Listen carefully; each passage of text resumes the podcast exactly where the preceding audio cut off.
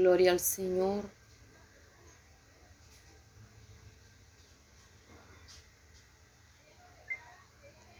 Gloria al Señor. Vamos a estar leyendo la palabra de Dios en Primera de Corintios capítulo 11 versículo 19. Primera de Corintios capítulo 11 versículo 19 Dice la palabra de Dios en el nombre del Padre y del Hijo y del Espíritu Santo. Amén. Porque es preciso que entre vosotros haya disensiones para que se hagan manifiestos entre vosotros los que son aprobados. Vuelvo y leo. Porque es preciso que entre vosotros haya disensiones para que se hagan manifiestos entre vosotros los que son aprobados. Vamos a orar. Amado Dios, te adoramos, te glorificamos, te exaltamos y te damos a ti la gloria, la honra y la adoración, porque tú eres bueno y maravilloso. Porque tú, Dios mío, eres precioso en esta hora, Señor. Coloco esta enseñanza delante de tu presencia y te pido tu dirección, tu guía, Dios mío te pido que te glorifiques en gran manera, que me uses como instrumento tuyo y que esta palabra sea de edificación para cada persona que la va a escuchar. En el nombre de Jesús. Amén. Bien, mis amados, en esta oportunidad, en primer lugar, pues me presento. La pastora Liliana Evadillo, Em, de la iglesia misionera Siloe Vida en la ciudad de Santa Marta. En esta oportunidad quiero compartir con ustedes un tema que se llama el cristiano y los conflictos en la iglesia. El cristiano y los conflictos en la iglesia. Quiero, en primer lugar, aclarar que mi objetivo con esto no es que eh, me gusta de una vez machacar la cucaracha, ¿verdad? No es tirarle esa tira a nadie. Eh, no es decir este mensaje va para fulano. No, esto es algo que que de verdad se necesita en la iglesia y que esta enseñanza yo la estuve dando en el 2020 acá en la iglesia. La estuve enseñando, la estuve dando por, por partes, porque es necesario que como congregación, como cuerpo de Cristo, nosotros aprendamos a manejar los conflictos ¿Por qué hay conflictos? Porque somos personas, porque somos humanos, porque tenemos caracteres diferentes, pensamos diferente, porque venimos de diferentes culturas, venimos de diferentes sitios del país, de diferentes familias. También se viene de diferentes familias. Eh, país y, familia también. Y como lo he dicho muchas veces, eh, hay, hay familias que educan a sus hijos y hay familias que no los educan. Por ejemplo, a veces se piensa que mandar a los hijos al colegio es educar. No, uno los manda a que ellos se informen aprendan, pero la educación es en casa. Una de las cosas que yo siempre hice con mis hijos era que cuando ellos iban a las casas ajenas, venían y me contaban lo que allí pasaba. Mami, que allá pasó esto, que lo otro. Mm, mm, mm. Hágame un favor. Si no es algo grave, si no te pasó a ti, a mí no me vengas a contar lo mínimo que pasó allá. Porque si se acostumbran a ser chismosos. Y yo no los dejé ir a jugar allá para que me vengan a, a chismosear lo que allí pasó. Así que qué comieron, que, a qué hora se bañaron, que si el uno hizo esto, que la, que la mamá le dijo al marido esto, que el marido le dijo... No, hágame un favor. Y eso es una manera de educar para que ellos no fueran chismosos. Entonces a veces ah, se, da la, la impresión de que se dejan a los hijos en la casa ajena como, como infiltrados. Y también se llega a la iglesia con ese mismo sistema que, que, lo quieren observar todo y se vuelven expertos como hasta en leer los labios porque están pendientes de lo mínimo. Se cae un alfiler y están pendientes de, del sonido del alfiler. Entonces son cosas, hermanos, que, que nosotros debemos tenerlas muy en cuenta. Y, entro eh, haciendo hincapié que los conflictos se deben detener, de detener, ¿verdad? Pero que esos conflictos se deben detener primero en uno primero en uno. Siempre utilizo un término, seré yo maestro. ¿Seré yo el causante del conflicto? Y como lo decía ayer en el, en el culto, siempre pensamos que el culpable es otro. Siempre pensamos que el chismoso es otro. Siempre pensamos que el Judas es otro. Siempre pensamos que los que están generando conflictos son los demás. Pero por lo general no pensamos que somos nosotros, porque nosotros somos los anticos. Pero alumbrados contra Kitraki. ¿Verdad? La iglesia es una clínica del alma. Eso es algo que, debemos entender. Cada persona vino herida, maltratada, vino con diferentes cosas que los pastores tienen que aprender a manejar. Pero que los pastores también tienen sus propias heridas, tienen sus propios conflictos, tienen sus propios problemas. Porque de pronto ya van más adelantados y como lo di en mensajes anteriores, yo he tenido pastores que, que eh, son más nuevos que yo, pero son mis pastores, son mi autoridad. Y a mí me ha tocado sobrellevarlos, entenderlos, ayudarlos, porque Dios me ha puesto para eso, por su misericordia, no porque yo sea mejor que ellos. Y siempre he dicho, si ellos están ahí, por algo es. Nunca traté de quitarle el puesto a nadie por el hecho de que ellos fueran más nuevos que yo. Antes, por el contrario. Antes, por el contrario, traté de ayudarlos en todo lo que se me fue posible. Y mis amados, los conflictos los hay en todas las congregaciones, en todas las familias, en todos los barrios, en, en, en las iglesias, en todas partes hay conflictos hay murmuraciones. Pero algo que debemos tener claro es cómo manejarlos, cómo evitarlos.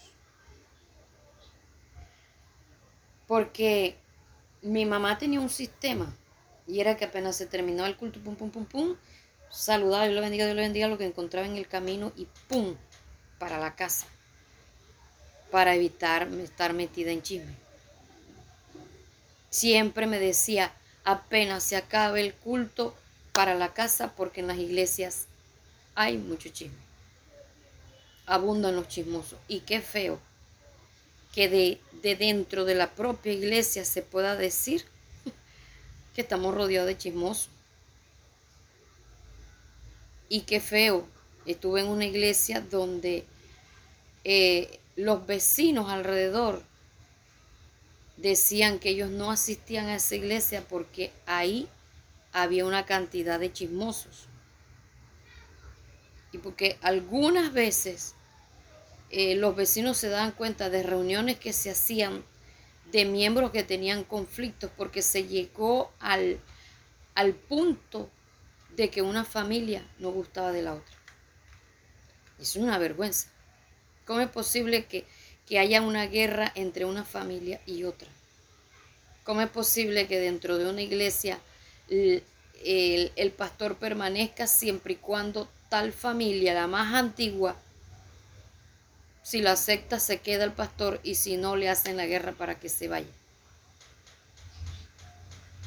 Todo eso lo, lo hay dentro de la iglesia. Pero aquí no se trata de estar huyendo el uno del otro. De que, de que yo no voy a relacionarme con nadie, no voy a tratar a nadie, porque después me veo metido en problemas. Mi amado, se trata de,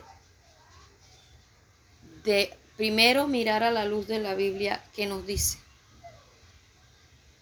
Y segundo, cómo yo puedo tratar de ser parte de la solución, ser parte de que las cosas se paren, ya se detengan, porque hay iglesias que las mina el cáncer de la murmuración, conflictos del uno para con el otro, el otro y el otro con el otro. Y necesitamos aprender a través de la Biblia cómo manejar todo esto. Entonces, en el versículo que leímos, vamos a 1 Corintios 11, 19, dice, porque es preciso, o sea, es necesario que entre nosotros o entre vosotros, dice aquí, haya disensiones, o sea, conflictos para que se hagan manifiestos, o sea, salgan a la luz entre vosotros los que son aprobados. Aprobados cuando se le da el sello de calidad. Está garantizado. Dio la talla. Una persona que ha vencido miles, miles de conflictos y ha salido ileso. personas que, que viven de una iglesia a la otra, huyéndole a los problemas, huyéndole a los conflictos. Porque es que aquí en esta iglesia hay esto, en la otra iglesia y lo otro, en la iglesia. ¿Seré yo maestro? Nunca te he puesto a pensar que tal vez eres tú, tal vez eres tú del conflicto. Debemos aprender a hacernos el autoanálisis. Y un consejo es que nunca te vayas de una congregación hasta que las aguas no se bajen, hasta que las cosas no se aclaren, hasta que las cosas eh, no se sanen. Nunca te vayas en medio de un conflicto. Porque si tú te vas en medio de un conflicto, estás huyendo del problema. Y si tú esperas a, que las cosas se calmen, a que las cosas se aclaren, tal vez te darás cuenta que no es así como tú lo estabas pensando. Eso es algo para analizar. Tal vez no es así como tú lo estabas analizando para que tengas eso en cuenta. es necesario que se presenten los conflictos para que se manifiesten los que son aprobados. Allí somos procesados en medio de un conflicto con el otro. En primer lugar, vámonos a analizar esto lo que dice Gálatas capítulo 6. Gálatas capítulo 6, versículo 1. Aquí nos vamos a la luz de la Biblia.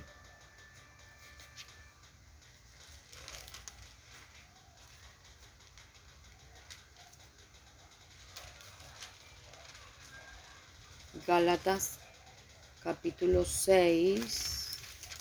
Espero que tú también lo busques. Y como dice una amiga mía, convéncete por ti mismo. Ay, pero que estaba buscando por donde no era.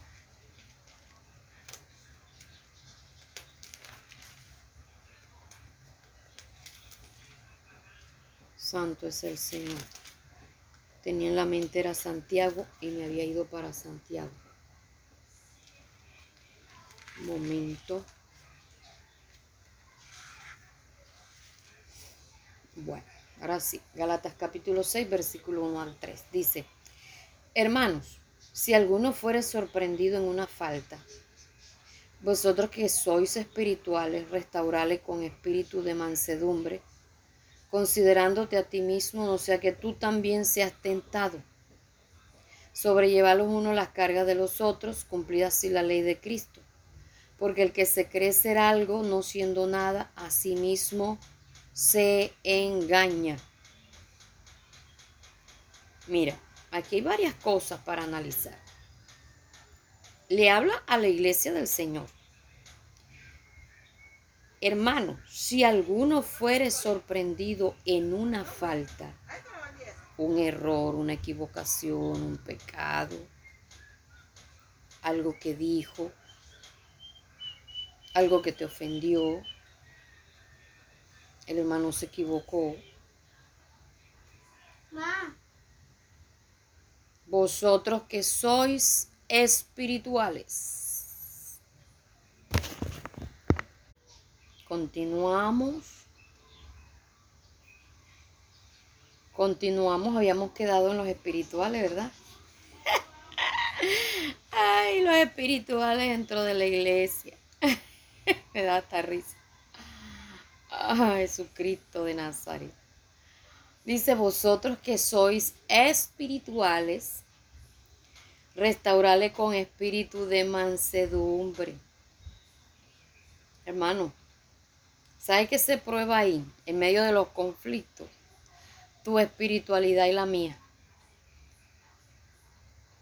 Tu espiritualidad y la mía es la que se prueba en medio de los conflictos pasan dentro de la iglesia o fuera de la iglesia. Porque a veces eh, dentro de la iglesia todos nos comportamos bien. Es más, a veces dentro de la iglesia todo el mundo se saluda. Pero allá en la calle nadie se conoce. Qué cosa tan fea. Eso es, eso es espiritual. ¿Por qué somos así? A ver. En la iglesia Dios te bendiga, Dios te bendiga y sonrisita, pero cuando se encuentran en la calle, en otro barrio, en el centro, no se conocen se miran como si nunca lo hubieran visto. Eso es espiritual. O sea, aquí se está probando no la espiritualidad del otro.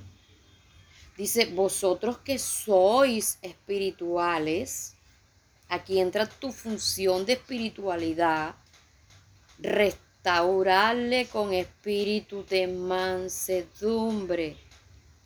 Si tú eres espiritual, la mansedumbre tuya es la que tiene que salir a flote en un momento de conflicto, en un momento de un problema, en un momento en que el otro falló, porque tú no fallaste, ¿verdad? El, el otro hermano fue el que falló. Pero, ¿por qué no nos preguntamos, Señor, en qué fallé yo. Porque no nos metemos en oración y le preguntamos al Señor, ¿en qué fallé yo? Porque está la versión del que primero llega, que parece justo, el que primero aboga por, por su causa. Y a veces hay pastores que le creen al que primero llegó y no escucha la, la otra versión sino que toma de una vez, hace juicio con el concepto del que primero llegó contando. Y hay que escuchar la versión del otro.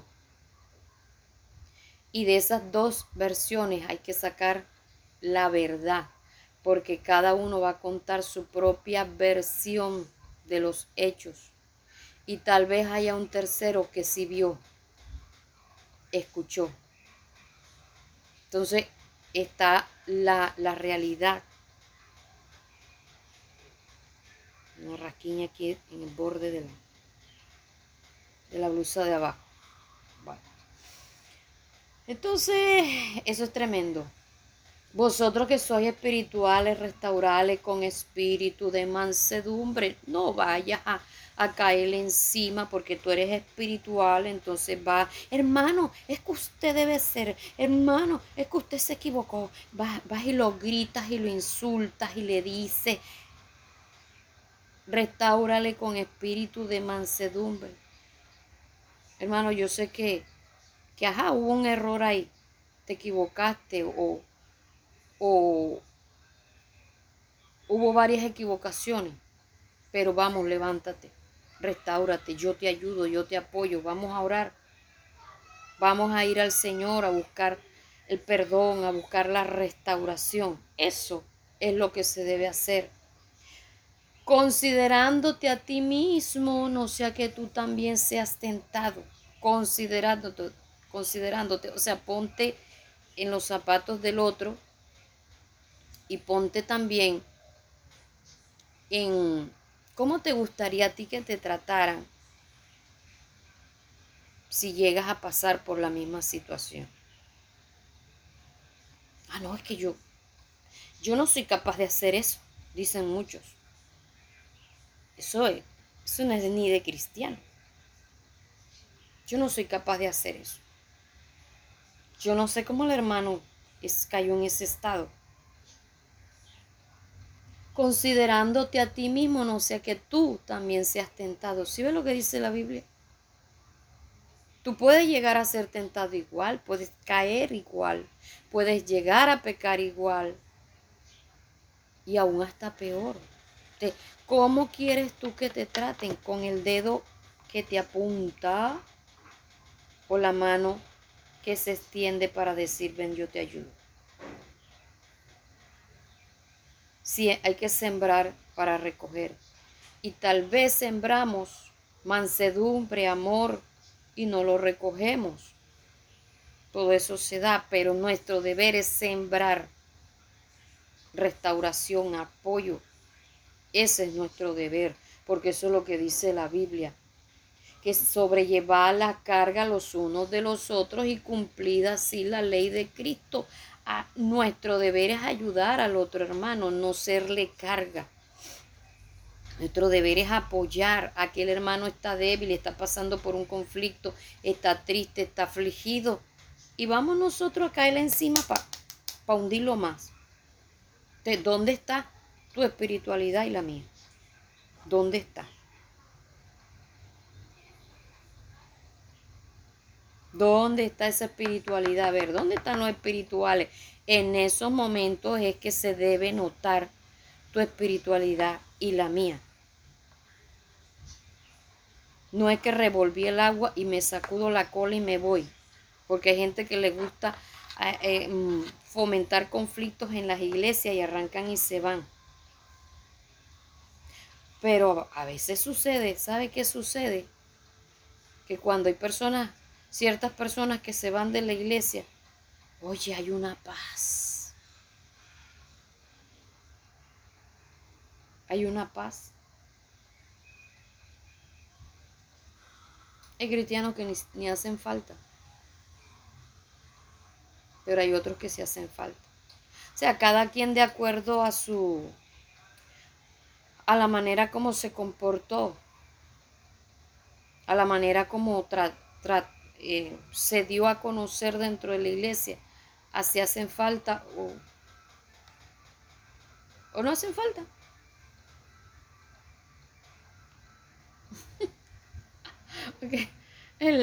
a veces pensamos que, que me voy para que me vayan a buscar. No, hermano. Aquí se trata es de tú y yo con Dios.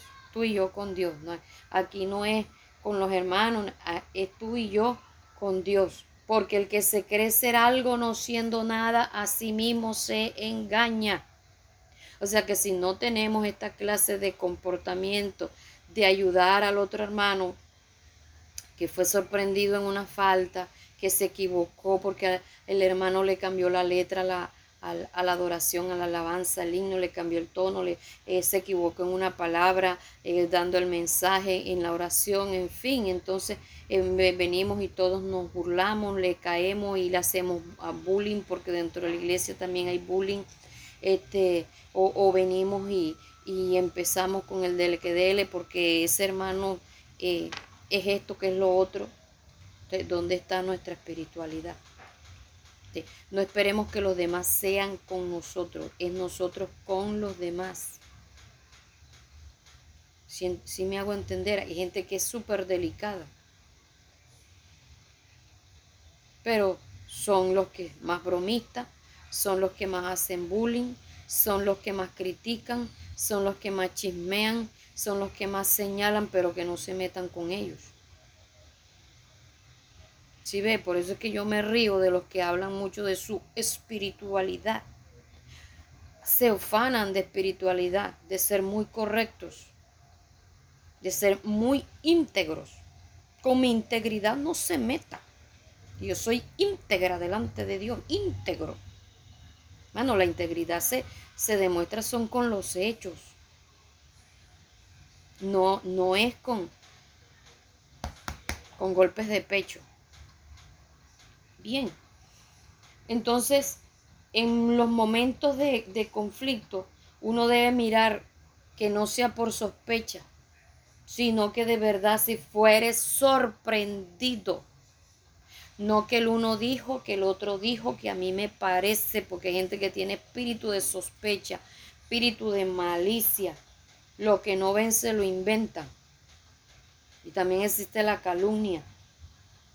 Demuéstrale quién es, cuán espiritual eres tú y trata de restaurarle con espíritu de mansedumbre, porque la restauración debe ser el propósito de cada cristiano. Y vamos a mirar qué dice Primera de Tesalonicenses capítulo 4. Primera de Tesalonicenses capítulo 4 Vamos allá. Versículo 6 al 8. Que ninguno agravie ni engañe en nada a su hermano, porque el Señor es vengador de todo esto, como ya lo hemos dicho y testificado, pues no nos ha llamado Dios a inmundicia, sino a santificación Así que el que desecha esto no desecha a hombres sino a Dios, que también nos dio su Espíritu Santo. ¿Sí ve?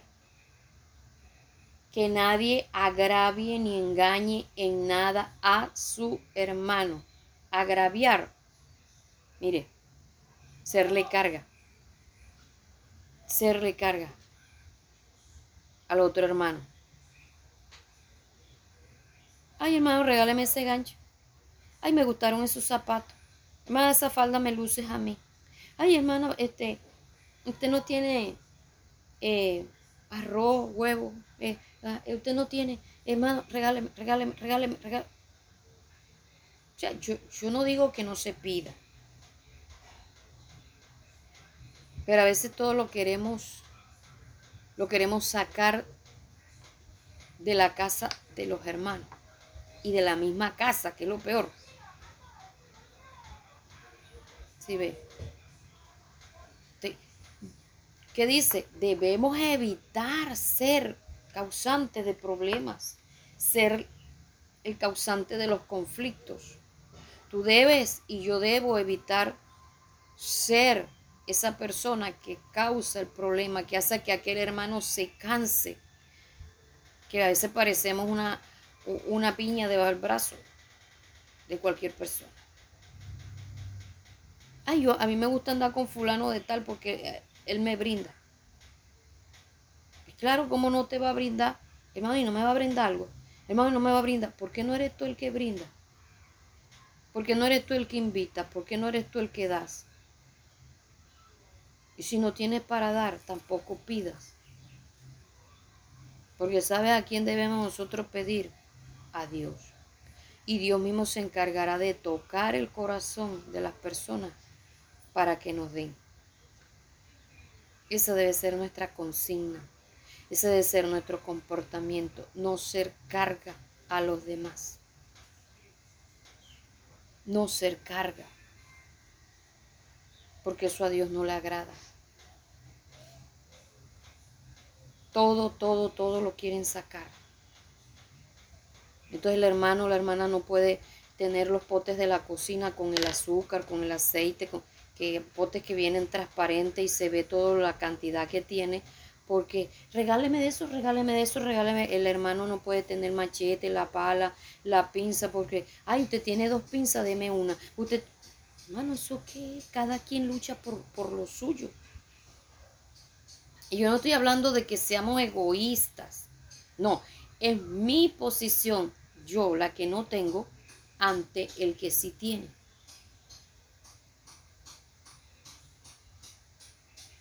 El que tiene debe ser tocado por el Señor para poder dar.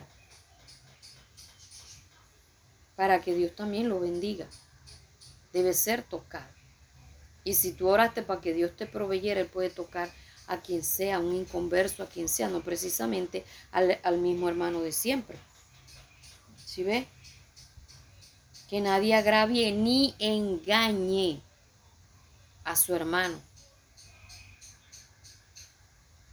¿Sabe qué, qué hacen muchos hermanos? Son vividores.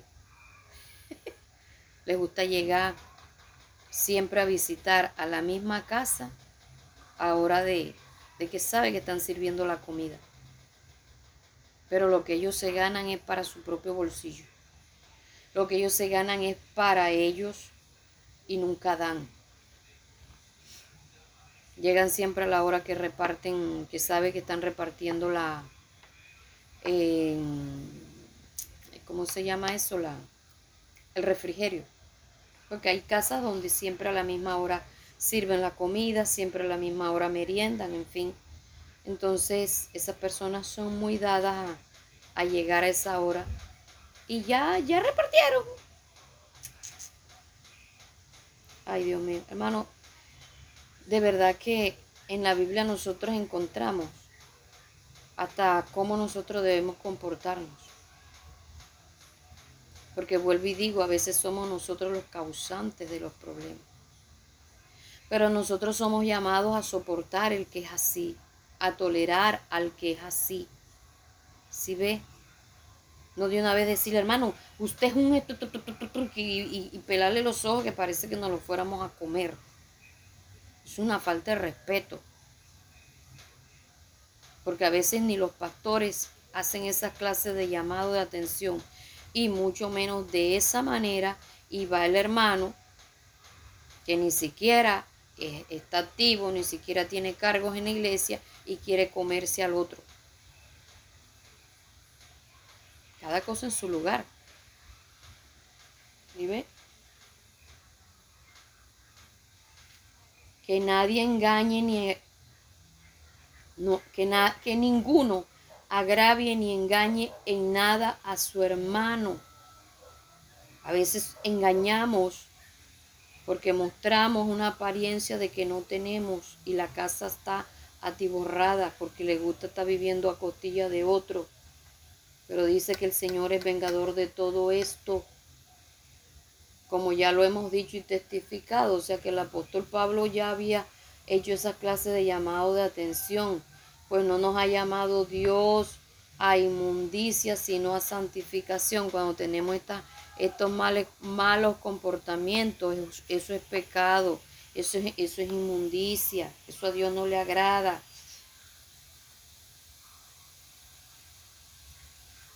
y debemos aprender a manejar las cosas de acuerdo a la Biblia cuando nosotros somos afectados y también para no afectar a otros. No es huyendo, no es distanciándome de los otros hermanos, no, es sabiéndome comportar yo para no ser causante de problemas y también aprender cuando otro me los causa a mí, si es que me los causa, porque la mayoría de veces no hacemos uno, un autoanálisis de la verdadera situación con una calificación real de las cosas, sino que siempre eh, nos justificamos y nosotros salimos los, los perfectos, ¿verdad? En, en medio de cada de cada situación, somos los que siempre hemos hecho las cosas adecuadamente porque somos tan santos y tan espiritual. Entonces, ¿cómo debemos manejar las cosas de acuerdo a la Biblia cuando somos afectados? Vamos a, a mirar esto en Mateo capítulo 18, versículo 15. Vámonos a Mateo. Yo espero que esta enseñanza eh, te sirva, porque a mí me ha servido de mucho, me ha servido. Yo por la, las enseñanzas que me dio mi mamá de estar huyendo siempre de los hermanos, eh, no, no sabía cómo comportarme, no sabía qué hacer, no sabía qué decir. Y eh, pasé por, por etapas en las que uno muchas veces es procesado, en las que abría la boca y cada vez que abría la boca me metía en chisme y, y sin querer, y no precisamente con, siempre eran con los hermanos de la iglesia, no, a veces con los vecinos, con familiares. Pero son, son etapas del desierto que uno abre la boca cada vez que saca la lengua la embarró sin querer. Son etapas por las que necesitamos pasar, en las que uno le critican todo, le señalan todo, le, son etapas para que uno se humille, para que uno aprenda a, a no ser suelto de lengua, aprenda a ser prudente, porque el que es prudente aprende a ser sabio. La Biblia dice que aún el necio cuando calla es contado por sabio y a veces somos muy, muy deslenguados no conectamos el cerebro y mucho menos el corazón antes de hablar, porque em, no miramos a quienes podemos afectar con, con nuestras palabras. No es que a mí no me importa lo que los demás piensen, me importa es lo que yo piense, pues eso no es lo que dice la Biblia. La Biblia habla de amarnos los unos a los otros, de que el amor cubre multitud de pecados. La Biblia a mí me enseña a que, a que yo no tengo que estar divulgando la falta del otro hermano. Eso no es lo que, lo que la Biblia nos dice. Más bien nos dice que cubrir, o sea, ayudar, restaurar, a salir de esa situación, porque cubrir no es cubrir el, el pecado del hermano o ayudarlo a encubrir el pecado. No, es ayudarlo a que se restaure. Ayudarlo. Entonces, ¿qué dice Mateo capítulo 18, versículo 15? Por tanto, si tu hermano peca contra ti, ve y repréndele tú, ve y repréndele estando tú y él solos. Si te oyere, has ganado a tu hermano. Si tu hermano peca contra ti, Ay, Dios mío, a veces nos metemos en pleito ajeno. A veces hablamos por, por los demás hermanos. Algo que me enseñó a mí un pastor es que nunca uno debe hablar por los demás. No, eh, lo que pasa es que en la iglesia hay tal opinión. Diga, a mí me parece, yo pienso, yo veo. No salga usted de abogado de los demás porque cuando usted está metido en, problemas, eh, usted va a buscar quien lo apoye, los hermanos que lo asusaron para que usted hablara y usted Ay, que se hicieron, todo el mundo está escondido. ¿Qué hicieron ellos? como saben que usted es más sincero, van y lo, lo buscan a un presidente de un sindicato y lo ponen a hablar y después cada quien brilla por su ausencia y lo deja usted metido en problemas. Entonces, aprender a hablar por usted mismo.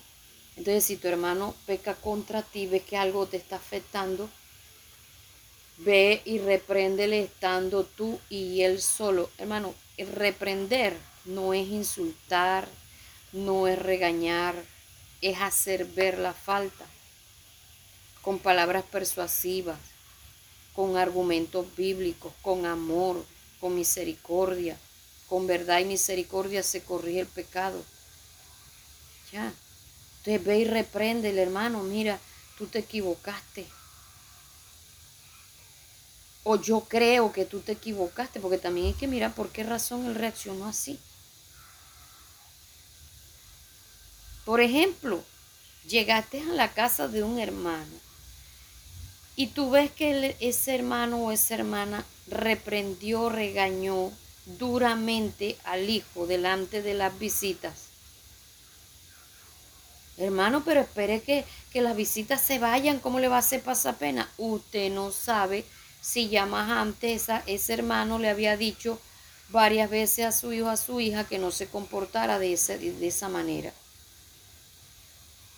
¿Sí me entiende? Usted no sabe. ¿Usted por qué no dice, hermano? A mí me parece, yo creo, yo pienso. Y ese hermano le explicará a usted las razones y los motivos por los cuales se comportó de esa manera o actuó de esa manera.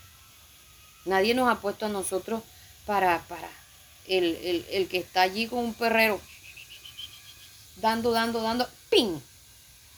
Nadie nos ha puesto ni por jueces, ni por abogados. Antes, por el contrario, no somos fiscales, hermano. Sobrellevar a los unos la carga de los otros. Entonces, repréndele estando tú y él solos. Si él te oyere, has ganado a tu hermano. Llámalo aparte. Donde nadie te vea. Donde nadie te escuche. Estando tú y él solo ¿Sabes lo que dije al comienzo? Que se vuelven expertos en lectura de los labios.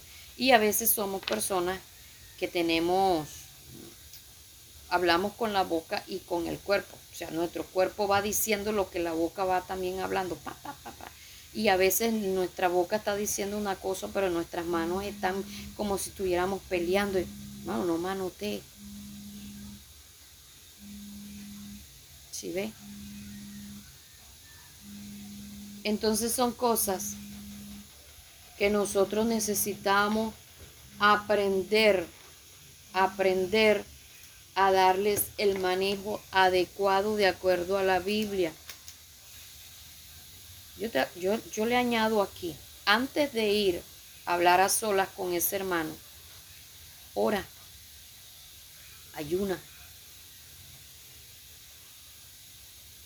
y habla con esa Busca la ocasión, invítalo a una gaseosa, invítalo a una comida, invítalo a, a, un, a un sitio donde puedan estar solos. Porque si tú lo llamas cuando se termina el culto, todos están allí, carratico llega, hermano te bendiga, hermano te bendiga. Y todo el mundo se termina enterando qué fue lo que pasó o se termina dando cuenta que entre ustedes dos hay un conflicto. Esa es la cosa que debe tratar de evitar, tratar de evitar que los demás se den cuenta que ustedes dos tienen un conflicto. Te llámalo aparte, no lo llame por celular, no le mande mensajes de texto. Llámalo. Míralo a los ojos. No lo llames cuando estés herido, cuando estés lleno de rabia. Así, así tú no vas, no vas a hablar adecuadamente, sino que lo que vas a botar por tu boca es el veneno que tienes acá en el corazón. No le digas yo vi, sino a mí me parece que usted hizo esto y esto adecuado. ¿Es así o no es así? Sáqueme de una duda.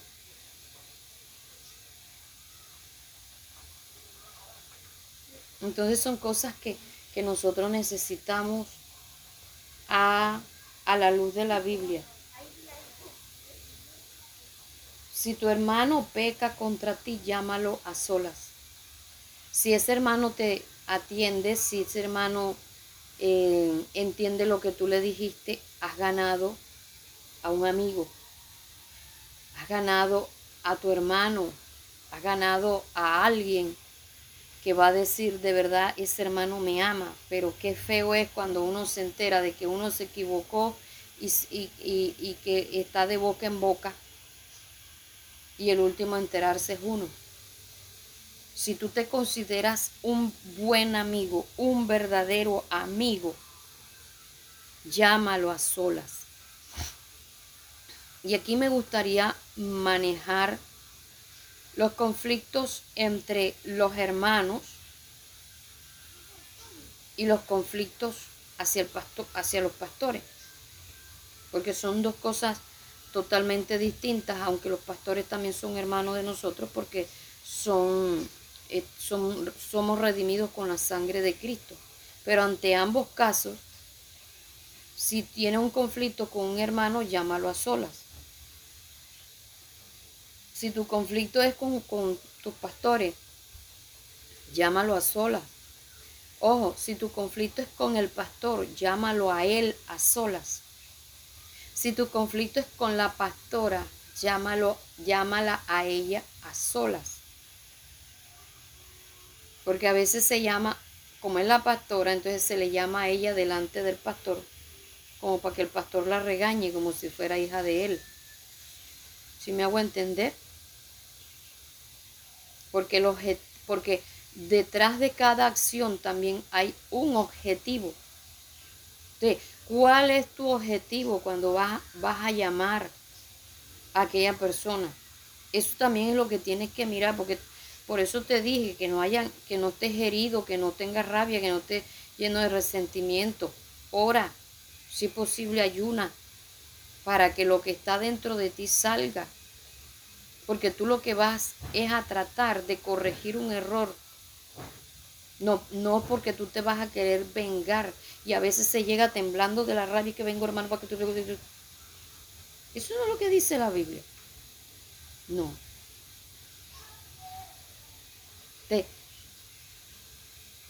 se lanzan cosas de fallas de algún hermano delante de todos para hacerlo quedar mal. Se lanzan cosas del pastor o de la pastora delante de todos. ¿Para qué, hermano? para hacerlo quedar mal, de qué hay detrás de esa acción. Si el conducto bíblico es llamarlo a solas. Entonces, tengamos eso en cuenta. El primer paso es llamarlo a solas. ¿Cuál es el segundo paso? el segundo paso es, si no te oyere, si no te presta atención, si te dio, ah, ¿quién dijo?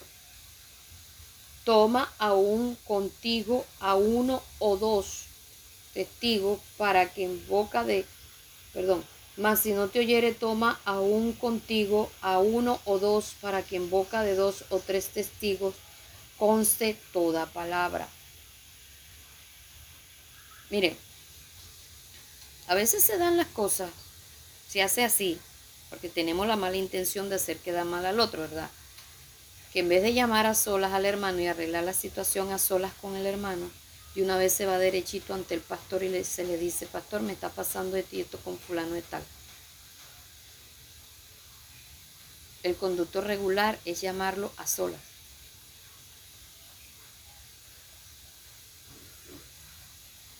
Se llamó a solas eso tiene que quedar entre los dos. Nadie tiene más que enterarse. Ah, no, yo tuve tal conflicto con el hermano fulano y yo lo llamé a solas y le dije, ¿por qué los demás tienen que enterarse? A ver, eso tiene que quedar entre los dos. Que el hermano que tú le llamaste la, la atención lo diga después, no, que el hermano me, me reconvino, en, yo estaba equivocada en tal, tal cosa y este hermano habló conmigo y, y de verdad yo entré en razón. Ya él lo hace a manera de testificar. Si es que lo va a hacer a manera de testificar, porque también va, puede darse que va a querer dejarte como un zapato delante de todo. Vuelvo y digo, a veces hay las malas intenciones. Las malas intenciones. Que eso es muy peligroso. Con las malas intenciones.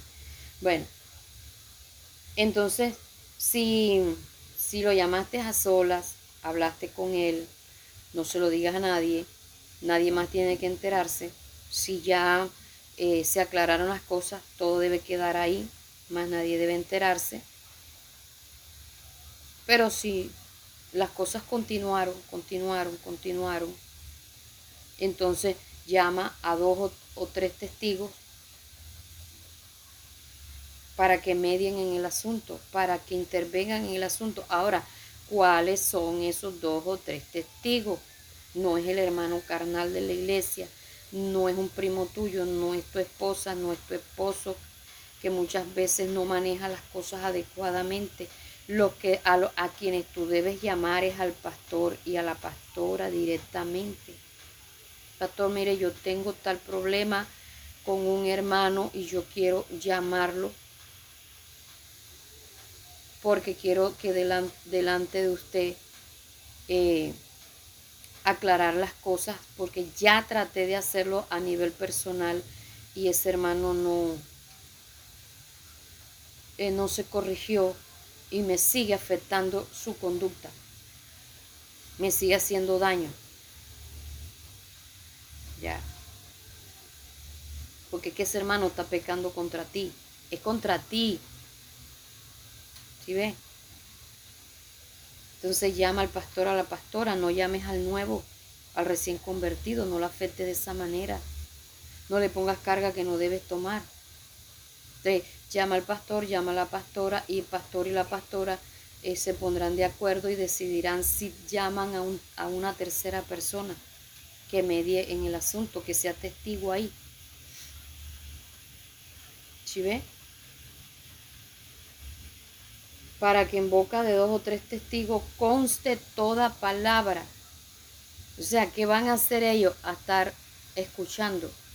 No, no es para que le caigan al otro Vuelvo y digo, a veces la intención es hacer quedar mal al otro. Ahora, si tu conflicto es con un hermano de la iglesia, ¿verdad? Que ya lo llamaste a sola, pues llama al pastor para, y a la pastora para que estén allí. Ahora, si el conflicto es con el pastor o con la pastora, pues ya te expliqué. Entonces, ¿cuál es el conducto regular, que, nos, que comúnmente nos saltamos, que comúnmente se salta dentro de la iglesia, es que no se llama al pastor cuando el conflicto es con el pastor, sino que va y se le dice a otro pastor, el pastor está haciendo esto y esto mal. Cuando es la pastora, no se le llama solas a la pastora, sino que se le llama delante del pastor para hacerla quedar mal a ella. Cuando el conflicto es con el pastor, entonces no, se le dice muchas veces a la, pastora, porque a veces también la intención es dejar mal al pastor delante de la, de la pastora. Entonces, eh, viene y se saltan y se van donde otro pastor de la misma misión o de otra misión. ¿Cuál es la intención ahí, hermano? A ver. ¿Mm? Porque no te vas a la Biblia si eres tan espiritual, si eres tan maduro como para hacer un juicio de que tal cosa está mal, porque es que eh, a veces nosotros eh, apreciamos que algo está mal desde nuestro tamaño espiritual. Cuando yo estaba pequeña, a mí me parecía mal que mi mamá me pegara. Pero ahora que soy adulta, lo que me parece mal es que es la manera como mi mamá me pegaba. Si ¿Sí ve que cambió la, las cosas? Cuando yo era una niña espiritual, yo habían cosas que las veía mal de los pastores. Pero ahora que estoy pastoreando, me doy cuenta que lo que ellos hacían era lo correcto, algunas cosas o algunas cosas eh, no, no que las hacían las hacían bien, pero el mecanismo era el que no era el adecuado. ¿Por qué? Porque ahora que ya tengo más tiempo puedo ver las cosas desde un punto de vista distinto. Entonces, por eso te pregunto, ¿tú tienes la madurez como para analizar que de verdad eso está mal? ¿Tienes la madurez? Porque esto no se trata que tanto conocimiento bíblico tienes, es la tu madurez espiritual. Entonces, por poner un ejemplo, yo a veces veo que mi esposo se está equivocando en algo y yo le digo, David, a mí me parece que tú te estás equivocando en esto. A mí me parece que tú cometiste un error en esto. Con mi anterior pastor, yo le decía, pastor, a mí me parece que usted dijo mal esto y esto y esto. Y él me explicaba, lo dije así por esto y esto. Ah. Pero habían veces en que él me decía, tienes la razón, manita, no lo vuelvo a decir así. Y eso, eh, antes de yo irle a decir, yo oraba dos y tres días. Yo no iba con el corazón aunque las cosas fueran a, que a mí me estuvieran afectando, porque habían cosas que me afectaban a mí. hay decisiones que a veces toma mi esposo y a mí me parecen inadecuadas y yo le digo, a mí me parece que no es O voy al Señor y yo le digo, Señor, mira lo que está haciendo Él. A mí me parece que no es así, pero ¿tú qué piensas de esto? Házmelo entender a mí. Si yo soy la equivocada. Y voy a donde Él y le digo, a mí me parece. Él me dice, eh, estás equivocada tú en esto y en esto yo quedo así como que con, con la duda y, sigo delante del Señor. Señor, si yo soy la equivocada, busca a alguien que le diga si es así. Aclara las cosas. Pero yo no llego a comérmelo porque a tratar de comérmelo vivo porque eh, yo creo que tengo la razón. ¿Sí ve? Porque a veces vuelvo y digo, recalco, en la eh, hay una doble intención o se nota una doble intención en lo que hacemos por la manera como lo hacemos y por eso la Biblia nos dejó un orden aquí. Entonces, no nos dijo específicamente a quiénes deberíamos llamar, pero debemos aprender quién es el conducto regular, cuál es el conducto regular directo para hacer el llamado de atención, para hacer la corrección porque tenemos que llamar primero a los de afuera, ponerle las quejas al de afuera. Como cuando mis hijos estaban pequeños, llegaban vecinos a, a ponerme quejas de mis hijos y yo los escuchaba y yo les decía, ah, bueno vecino, este, yo voy a mirar a ver qué pasó. Y salían muchas veces refunfuñando. Yo no sé ni para qué vine, porque ¿qué querían ellos? Que yo cogiera la correa y les pegara delante de ellos y yo no lo hacía. Yo venía y escuchaba lo que decían los vecinos y escuchaba después a mis hijos a ver qué fue lo que pasó. No, ¿qué pasó esto? Eso le pasa por estar metido en la casa ajena. Eso le pasa por andar en la calle. Si veía que el vecino tenía la razón, o les llamaba la atención, o cogí y les pegaba. Ya, para que no lo volvieran a hacer. Si ya les había llamado la atención anterior eh, en otras oportunidades pero mi objetivo era no hacer pasar pena a mis hijos delante de los demás, era corregir. Porque a veces también nuestro objetivo es vengarnos de nuestros hijos, porque creemos que tenemos la razón. Entonces es ahí donde, donde nosotros tenemos que aprender que esos testigos deben ser las autoridades de la iglesia. ¿Ya? Vamos a mirar también qué dice 1 Corintios capítulo 6, Ojo, hermanos, que a veces somos nosotros los que fomentamos los conflictos. Los agrandamos más en vez de aclarar, empequeñecer o disminuirlo o como usted lo quiera hacer que desaparezcan, lo que hacemos es agrandarlo. 1 Corintios capítulo 6, versículos 5 y 8, dice aquí, para avergonzaros lo digo, pues ¿por qué no hay entre vosotros sabio ni uno que pueda juzgar entre sus hermanos? Sino que el hermano con el hermano pleitea en juicio y esto delante de los incrédulos. Así que por cierto es ya una falta que entre vosotros tengáis pleito entre vosotros mismos. ¿Por qué no sufrís el agravio? ¿Por qué no sufrís más bien el ser defraudado?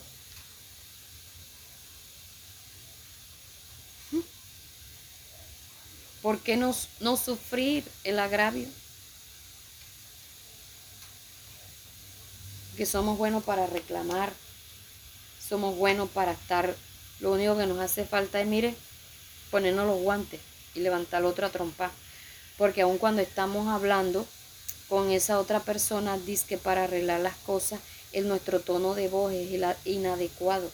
De, ni llamamos, eh, no utilizamos los conductos regulares, sino que se va a, a la policía, se pone en demanda al hermano, siendo que muchas veces nosotros somos los culpables que dice la Biblia que no salgamos de fiadores.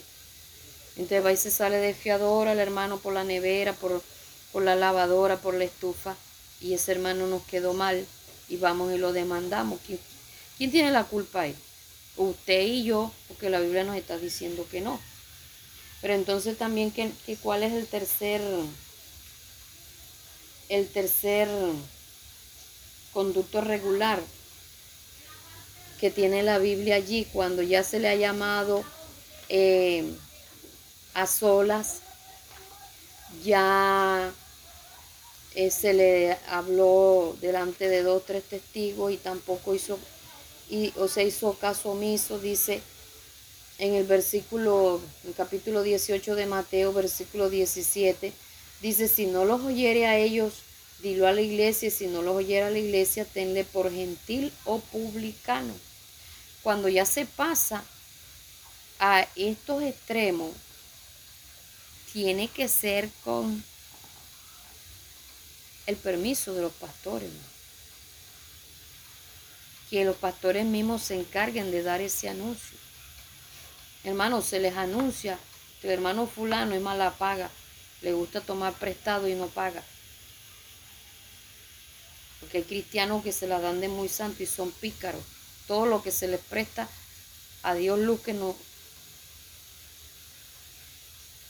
mala paga y son muy espirituales. no es que enseguida tú se lo vas a decir a todo el mundo. No, no, no, hermano. Tú tienes que cuidarle la espalda, la reputación al otro hermano. Porque todo el mundo tiene que enterarse. Todo tiene que ser manejado adecuadamente. Ponte de acuerdo con tus pastores, maneja todas las cosas con tus pastores. Ay, no es que yo no le digo nada porque es que pastor después me va a llamar la atención. Ay, que yo no le digo nada porque es que después se agranda más las cosas, porque después se una bomba. Es hay pastores que a veces eh, son muy comunicativos, eso sí es verdad. Pero todo, el pastor que tú tienes o la pastora que tú tienes a ver es comunicativa. Es un periódico, una periodista. O sea, no, no, no de profesión, sino tiene la lengua larga. Porque cuando nosotros somos así, que no le queremos contar lo que está sucediendo a los pastores, ¿qué está pasando ahí, hermano? A ver, o sabes que te van a llamar la atención a ti porque tú eres el culpable, o, o tú estás diciendo con eso, no soy amigo de ellos, o ellos no son amigos míos,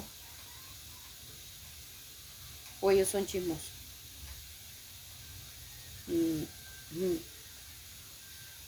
A ver. O no son sabios, no son prudentes para manejar la situación. A ver, ¿cuál es tu punto de vista ahí? Y puede que el punto de vista tuyo sea el equivocado. Entonces necesitamos, cuando ya alguna persona se llega al extremo de que toda la iglesia se entere de lo que está sucediendo y se le tenga por gentil o publicano, o sea, por una persona inconversa, ese debe ser el último recurso, pero debe ser en unión con los pastores, no por tu propia cuenta, porque el comunicativo puede ser tú. ¿Sí me hago entender? no actúes con ligereza, aprende a agotar los recursos bíblicos, buscando no tu propio beneficio, sino el beneficio eh, de todos, el beneficio tuyo también, no sea que tú también seas tentado, maneja la situación como tú quieres que la manejen cuando el del problema seas tú, como quieres que los demás la manejen contigo. ¿Mm? Recuerda que tú no eres juez. Dios a ti no te ha puesto por juez.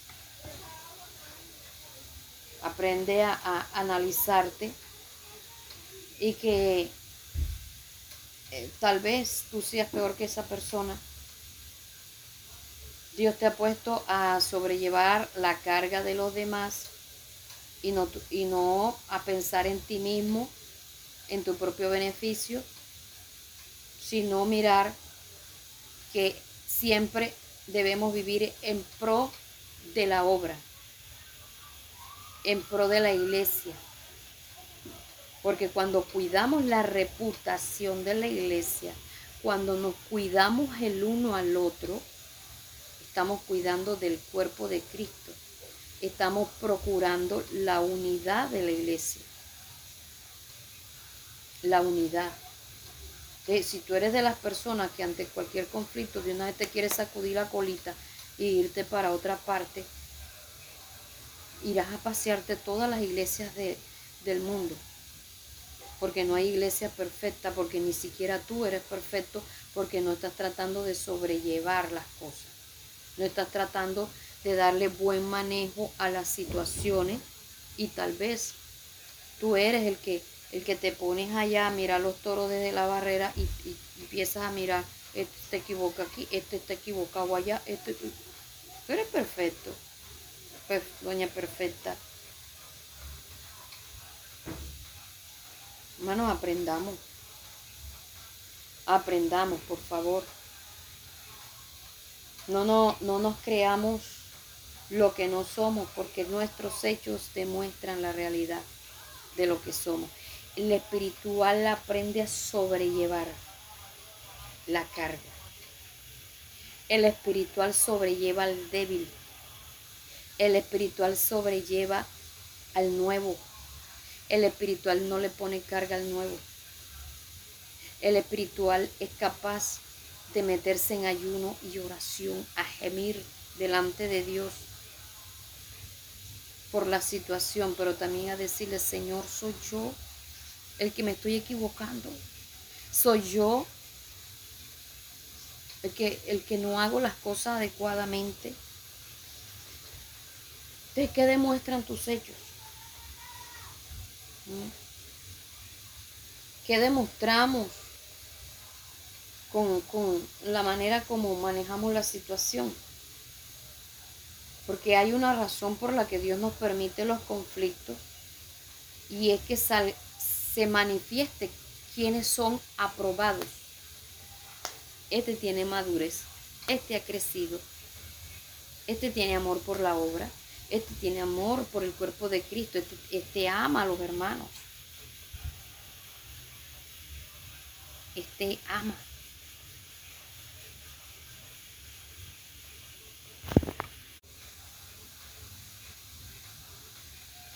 A veces tenemos una cantidad de prejuicios tremendos y nos dejamos llevar por, por conceptos de otras personas y son equivocados. ¿Sabías tú eso? Alguien decía, si, si hay un hermano en la iglesia que es mala paga, y tú ves que va a hacer negociación con el otro, no le digas nada, ora, porque puedes estar pecando por murmurador. ¿Sí ve? Pero ¿qué hacemos? Hermano, ojo, que ese hermano es mala paga o yo. Eso es lo que muchas veces hacemos. Tenga cuidado. Ay, no es que el celo de Dios me consume. Te voy a contar una experiencia que yo tuve. En, en una iglesia habían dos hermanas. Una era amiga mía. Yo me había ido de esa iglesia y pero yo seguía en contacto con esa hermana. Esa hermana me contaba de otra hermana, que esa hermana era no sé qué, que esa hermana no sé cuándo, que esa hermana pito, que flauta, que chuchu, Bueno, esa otra hermana,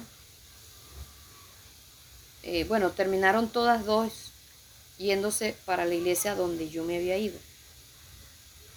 Primero llegó la una y después llegó la otra, la que era mala cristiana.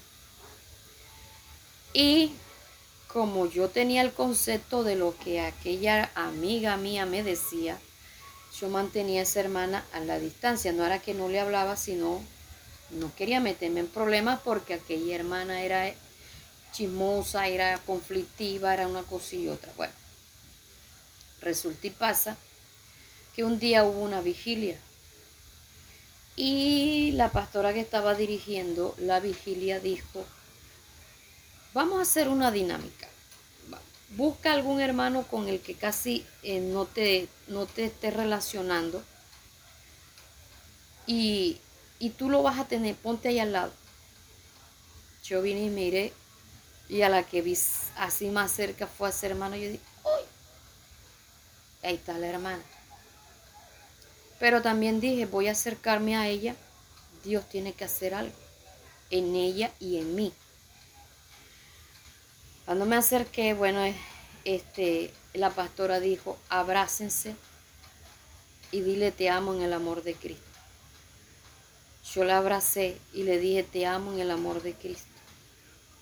Y ella me dio un abrazo tan especial y me dijo, hermanita, la amo en el amor de Cristo. Y ese, ese abrazo a mí me, me derritió. Entonces cantamos una alabanza que nunca la había escuchado, que decía, sabía que eres especial, sabía que tienes un lugar en mi corazón. Es lo único que me aprendí, no me acuerdo de más. Pero había que mirarle a los ojos y decirle esa, esas palabras. Y de ahí se rompió eso, hermano. Quedamos relacionándonos quedamos tratándonos y oh sorpresa, en la medida que fue pasando el tiempo me di cuenta que esa hermana era totalmente distinto a como me la dibujaba la otra. ¿Y quién era la chismosa? Mi amiga del alma era la chismosa. ¿Sí ves? Entonces, eh, eh, ser muy comunicativo y dejarnos llevar por, por lo que dicen los demás es peligroso.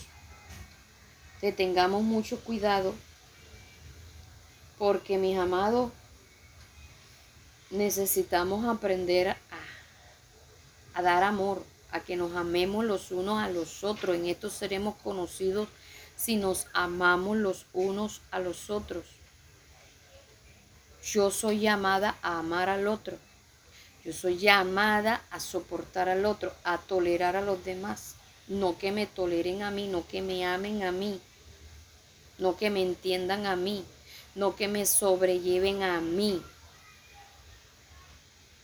Todo lo que queremos es que los demás anden detrás de nosotros. Y eso es muy, muy peligroso. Eso no es de espiritual, eso no es de un fundamento bíblico, eso es de personas con espíritu de rechazo, llena de resentimiento, llena de cuánta cosa hay, menos de espiritualidad. Entonces la pregunta es cómo estamos delante de Dios con respecto a nuestra vida espiritual y con respecto a nuestros hermanos, ya que en los momentos de conflicto es cuando demostramos lo que en realidad somos y muchas veces no nos damos cuenta en la forma como reaccionamos. Son dos cosas que se manifiestan en medio de los conflictos. ¿Cuál es nuestra espiritualidad? ¿Y quiénes somos en realidad? Y hasta que no, no analicemos lo que es una verdadera espiritualidad, que no es precisamente hablar en lenguas y danzar, sino que se manifieste en nosotros el fruto del Espíritu Santo. Porque los que andan conforme a la carne no agradan a Dios. Cuando nosotros vivimos en contiendas, cuando vivimos en pleitos, no andamos conforme a Dios, sino conforme a la carne.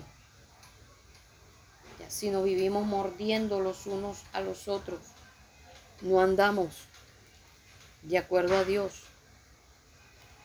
De cuál es nuestra espiritualidad y quiénes somos en realidad. Que casi nunca queremos eh, analizarnos como dicen por ahí, el ojo siempre mira para afuera, pero la Biblia dice que nos examines, examinásemos a nosotros mismos, no seríamos reprobados. Y somos dados a, a la crítica, a murmurar. Somos dados a, a mirar para afuera y a darnos las de a dárnoslas de, de, muy, muy. Ay, que yo no me junto con el hermano fulano porque es que se habla muy duro. A mí no me gusta andar con gente gritona. Yo no me junto con la hermana fulana porque se habla muy pasito. Y tiene uno que, ¿qué dijo? Yo no me junto con el hermano fulano porque es que se camina muy rápido. Y tengo que andarle diciendo, hermano, pero espéreme. Yo no me junto con el hermano fulano porque es que anda muy despacio. Siempre hay algo que no nos gusta del otro. Mire lo que dice Gálatas 5:15. Pero si os mordéis y os coméis unos a otros, mirad que también nos consumáis unos a otros. Vivimos eh, tratando de, de despedazarnos como fieras. Y eso no es de espiritual, eso no es de cristiano, eso a Dios no le agrada, eso no es de Dios, eso divide, eso fomenta la división, eso no es de alguien que ama, eso no es de alguien que ha madurado, eso no es de alguien que ha conocido a Dios. Si tú esperas que te amen, si tú esperas que te entiendan, si tú esperas siempre que los demás sean los que hagan a, contigo las cosas, no es así, hermano. No te comportes como niño inmaduro, como niña inmadura. Involúcrate, porque los demás están allá este, hablando y, tú estás por allá retirado. Ay, que es que los hermanos me miran feo. Hermano, cuando uno anda en la, en la carne, uno ve que los demás son los del problema, pero el del problema es uno. Jamás cuando tú andes en la carne o cuando yo ande en la carne, en la carne, vamos a tener una perspectiva real de las cosas. El que tiene una perspectiva real de las cosas el que anda en el espíritu.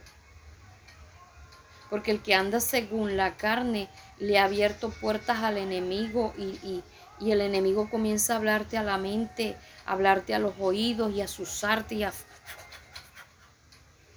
a encender más el fuego para que tú te pongas peor, para que tú te vayas de una parte y a otra. Entonces no vas a crear fundamento en ninguna parte. Tú tienes que levantarte. No hay cosa más peligrosa que un cristiano carnal, porque un cristiano es carnal y un cristiano frío, un cristiano tibio es más peligroso que un barbero con hipo. Porque es muy dado, mira, eh, a la murmuración. Es muy dado a la crítica. Es muy dado al señalamiento. Es muy dado a mirar las cosas que no son. Y te lo digo porque yo pasé por todo eso. Por todo eso. Y yo no estoy justificando fallas, yo no estoy justificando pecados.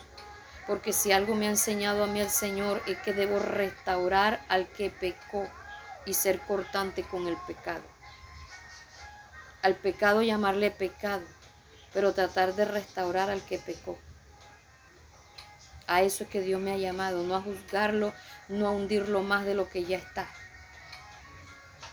aprendamos a ser conscientes, aprendamos a meter el hombro, aprendamos a apoyar, aprendamos a respaldar a los pastores, aprendamos a respetar a los pastores, a no pasar por encima de su autoridad, porque cuando tú pasas, eh, vas y le cuentas a otro que el pastor esto, lo otro, y no has hablado directamente con el pastor, tú te estás comportando como chismoso, como chismosa, como aquellos vecinos cuando llegaban a mi casa a ponerme quejas de mis hijos con la intención de que yo les pegara. O sea, ¿qué va a hacer el otro pastor? A ver, dime tú. Si tú eres el que estás viendo, ¿por qué no te acercas con sinceridad? Si, si tú te consideras buen amigo, amiga de, de los pastores, ¿por qué no te acercas y le dices, pastor, Usted no se estará equivocando en Hay amistad, hay sinceridad, hay hermandad, hay fidelidad, hay honra, hay respeto. Y no solamente hacia los pastores, es hacia los hermanos en la iglesia. Lo amo, la amo, la valoro, la respeto. Es mi amigo. Es mi amiga. Y no estoy hablando de cubrir el pecado. Porque las cosas malas están malas. Y si algo aprendí de una hermana, una reacción que a mí me gustó mucho fue que ella se enteró de, de algo que alguien estaba haciendo mal hecho y le dijo, eso que tú estás haciendo está mal hecho y te doy tres días para que se lo cuente a los pastores. O se lo dices tú o se lo digo yo. Eso es hermandad, eso es amor. Porque cuando el pecado está ahí tapado, el diablo está, mire, aplaudiendo. Esta, esta enseñanza lo que trata es que tú y yo aprendamos a darle buen manejo a los conflictos en la iglesia.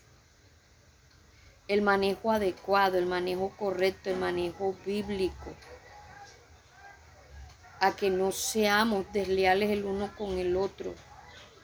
El amor no es palabras, el amor no es simple sonrisa, el amor son hechos, es comportamiento, porque no podemos estar saludando de abrazos, chupos y besos, pero nuestros hechos están demostrando que somos infieles, que ni siquiera sabemos ser amigos.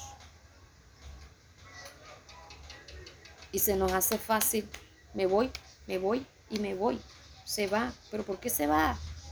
Wow, cuando tú te vas, no estás dejando mal parada la iglesia, no todas las veces. Lo estás dejando mal parado. Agota los recursos bíblicos. Agótalos, porque tal vez el del problema eres tú. Tal vez. Tal vez tú eres el que está generando conflicto. Tal vez tú eres el que no, no, no tienes hermandad. Tal vez tú eres el que no te unes, tal vez tú eres el que no demuestras amor, tal vez tú eres el que no brindas amistad, tal vez tú eres el que no te sujetas. Tal vez. Porque a veces hay hermanos que salen de abogados por otro hermano eh, porque el pastor les puso una norma, porque el pastor les puso una regla, porque el pastor lo disciplinó pero no se dan cuenta que es que ya internamente se ha hablado con esa persona, no se dan cuenta que es que así como contigo se, ha, eh, se te ha exhortado en privado, con aquellos también. Entonces somos muy dados, es que el pastor como que no se da cuenta, es que el pastor como que, es que la pastora, es que no, murmurando. ¿Por qué no te acercas y le preguntas al pastor, pastor, usted se está dando cuenta que el hermano ¿Por qué? ¿Por qué más bien no haces eso? ¿Mm? Ve a la cabeza, Ve y pregunta. Ah, no, porque es como es el hermano fulano, la hermana fulana no le dicen nada. ¿Tú estás seguro? ¿Tú estás segura? Ah, pero a ti te gusta que te llamen en privado. ¿Por qué no te gusta que llamen en privado al otro? Al otro sí que lo, le llamen en público y a ti que te llamen en privado. ¿Recibe? Aprendamos a, a comportarnos con los demás como queremos que nos, se, se comporte con nosotros. Porque con la vara que medimos seremos medidos. Y antes de tú llegar a decir, es que de mí están hablando, pregúntate cuántas veces tú has hablado primero de otro. Eso lo dice ahí en Eclesiastes, no me acuerdo en qué parte. Pero eso lo dice en Eclesiastes. Que tal vez hayamos hecho eso primero. Entonces, es necesario que entendamos que estamos siendo probados, que estamos siendo enseñados, que estamos siendo evaluados, estamos siendo calificados. Todos, tú tienes que darle cuentas a Dios, el otro hermano también, los pastores tienen que darle cuentas a Dios. Tú estás pasando por un proceso, el otro está pasando por otro.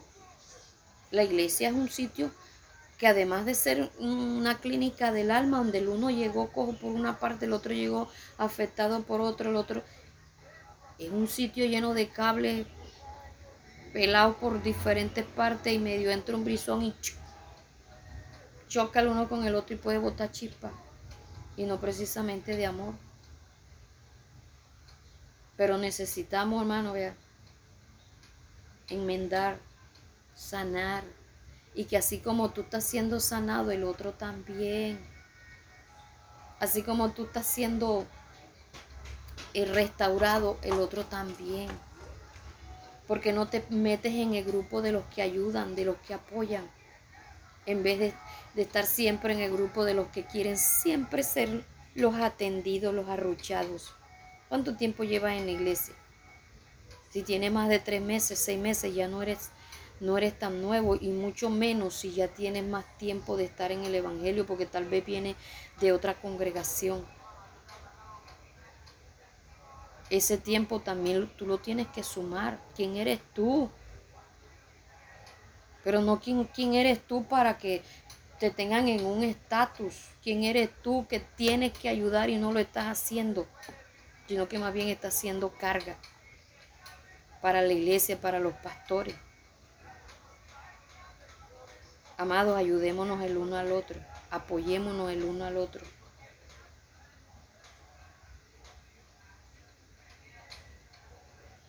Tal vez este tema